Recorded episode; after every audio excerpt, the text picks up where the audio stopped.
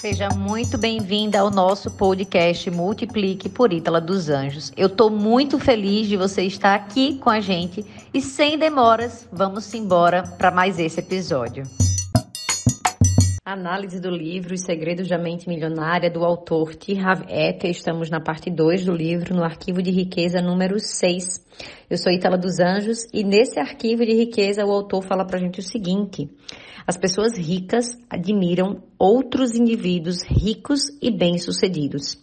As pessoas de mentalidade pobre guardam ressentimento de quem é rico e bem-sucedido. E aqui eu já quero começar, antes de começar a leitura da, do autor em si, eu já quero puxar para você lá atrás, de quando ele fala para a gente sobre os modelos de dinheiro e como as nossa, a nossa infância, de uma forma geral, e as percepções da nossa infância impactaram e impactam a nossa visão de mundo hoje e a nossa visão sobre a riqueza. E eu quero que você já faça esse exercício agora. Olhando para trás, olhando para tua infância, quem eram as pessoas ricas que conviviam com você ou que a sua família considerava rica? Era você? Era sua família? Ou tinha outra pessoa? Qual era o estereótipo de riqueza que a sua família, né, pregava ou observava? Quem eram as pessoas ricas da sua família ou próximas a você? O que que a sua família falava sobre as pessoas ricas? O que que a sua família sentia sobre as pessoas ricas, acerca das pessoas ricas, acerca da riqueza?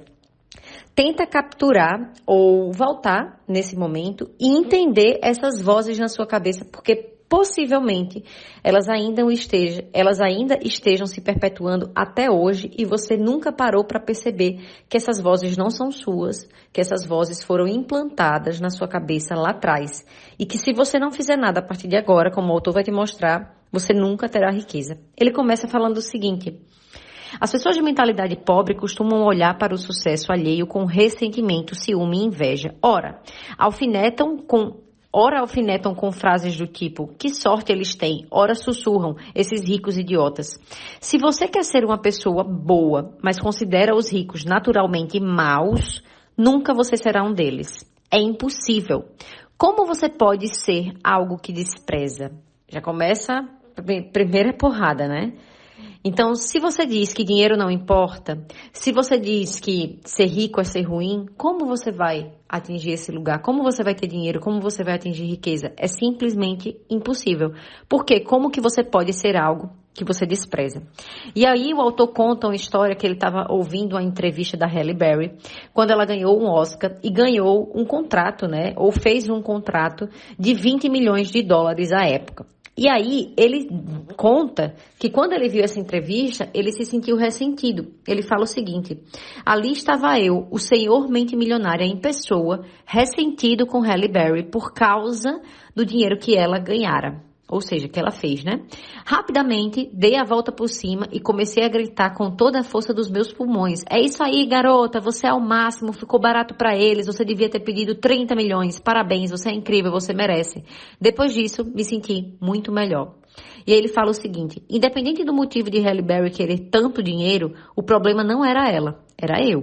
Lembre-se de que as minhas opiniões não fazem nenhuma diferença para a felicidade nem para a riqueza dessa pessoa. No entanto, fazem toda a diferença para a minha riqueza e para a minha felicidade. E aí ele conta de um trecho de um livro de, de um senhor, Mark Vitor, que ele é, ele trabalha, né, ele é, é pastor, e o livro fala o seguinte, o nome do livro é O Milionário em um Minuto. E ele fala o seguinte: Eu digo que vocês devem enriquecer, que é o seu dever enriquecer. Quantos irmãos piedosos me dizem, mas o Senhor, um ministro cristão, usa o seu tempo para percorrer o país de alto a baixo, aconselhando as pessoas a enriquecer, a ganhar dinheiro? Sim, é claro que sim. E aí ele continua o trecho, e aí eu vou chegar na outra parte que diz, dá um salto e para outra parte que diz o seguinte: não pregamos contra a cobiça no púlpito e usamos a expressão lucro imundo de um modo tão radical que os cristãos ficam com a ideia de que é pecado um homem ser rico. Dinheiro é poder e é preciso ser razoavelmente ambicioso para ganhá-lo. Deve ser assim, por quê? porque vocês podem praticar mais boas ações com ele do que sem ele.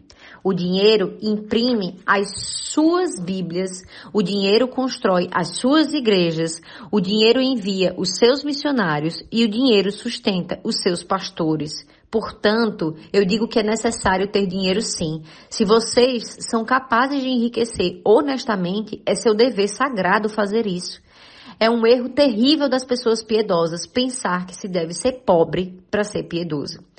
Aqui eu abro um parêntese que eu não tenho religião alguma. Eu cresci na religião católica, os meus pais, os meus avós são católicos, me batizaram, me crismaram. Mas aos 16 anos eu saí da religião e até hoje eu não tenho religião alguma.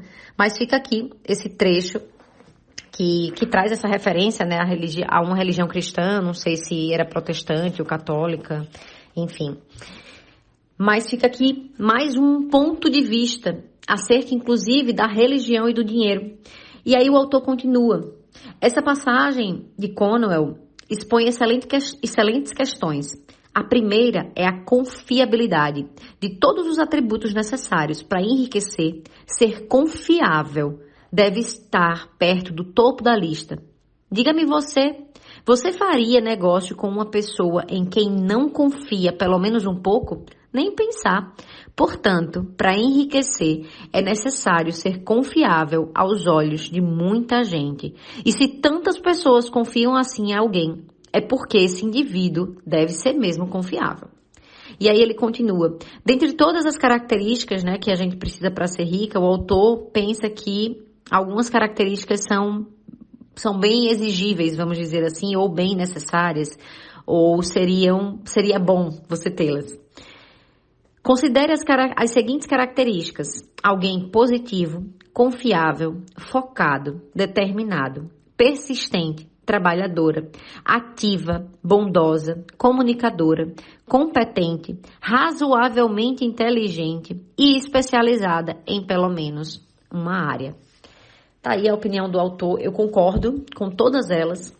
Então, concordo que nós devemos, inclusive, cuidar de quem somos, da nossa ética, da nossa moralidade, porque o dinheiro, ele nada mais é do que um grande amplificador. O dinheiro não muda ninguém não, o dinheiro só amplia quem você é. Se você tinha já falhas no seu caráter, na sua moralidade, na sua ética, pode ter certeza que isso vai ser ampliado com o dinheiro.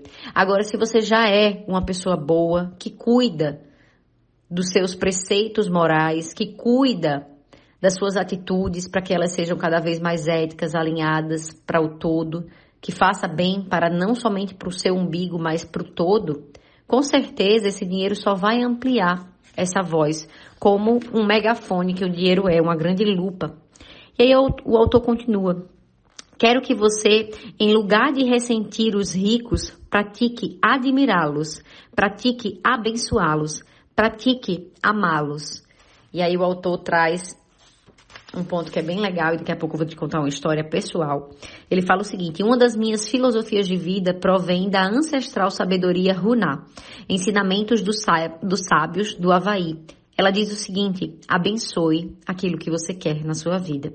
E aqui, é, eu não sei se decorrente desse livro, mas enfim, de uma própria filosofia minha e do meu esposo Vinícius, a gente tem esse costume de sempre que a gente vê algo que a gente quer como um bem de consumo, ou se a gente quer bater alguma meta financeira e a gente sabe que alguém conquistou, a gente sempre, sempre brinca juntos. Abençoe e multiplica, Senhor. Mais uma vez falando que nós não temos religião aqui, inclusive a nossa ideia de Deus não é um Senhor barbudo ou uma figura masculina, e sim uma energia que nos conecta e essa divindade, né? Eu, eu costumo até chamar Deus de divina criação e não de um Senhor barbudo, mas a gente acha engraçado falar assim, abençoe e multiplica, Senhor, porque inclusive reforça o nome da nossa empresa, Multiplique.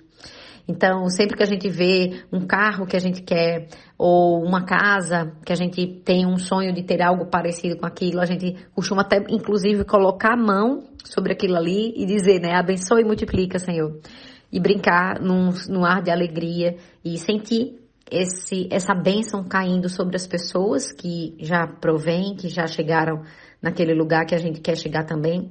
Ou, e também, né? E não. Ou também, não, ou não. E também sobre nós. Então, que fica aqui essa inspiração para você. E o autor fecha com a declaração dele. Eu admiro as pessoas ricas, eu abençoo as pessoas ricas, eu amo as pessoas ricas, eu serei uma pessoa rica também. Eu prefiro, inclusive nessa parte, mudar e colocar. Eu sou uma pessoa rica também. Eu tenho uma mente milionária.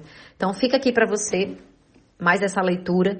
É, inclusive convido a você a ler esse trecho com bastante cuidado, porque o autor inclusive fala de casos que já aconteceram com ele em relação a, a ser rico e ser maltratado, inclusive, em como as pessoas é, ressentem tanto os ricos que costumam xingar, destruir e, enfim, né, já tirar ali preconceitos acerca de pessoas ricas. Então tenha cuidado com isso, porque como o autor mesmo disse, tudo aquilo que você despreza, você não terá na sua vida.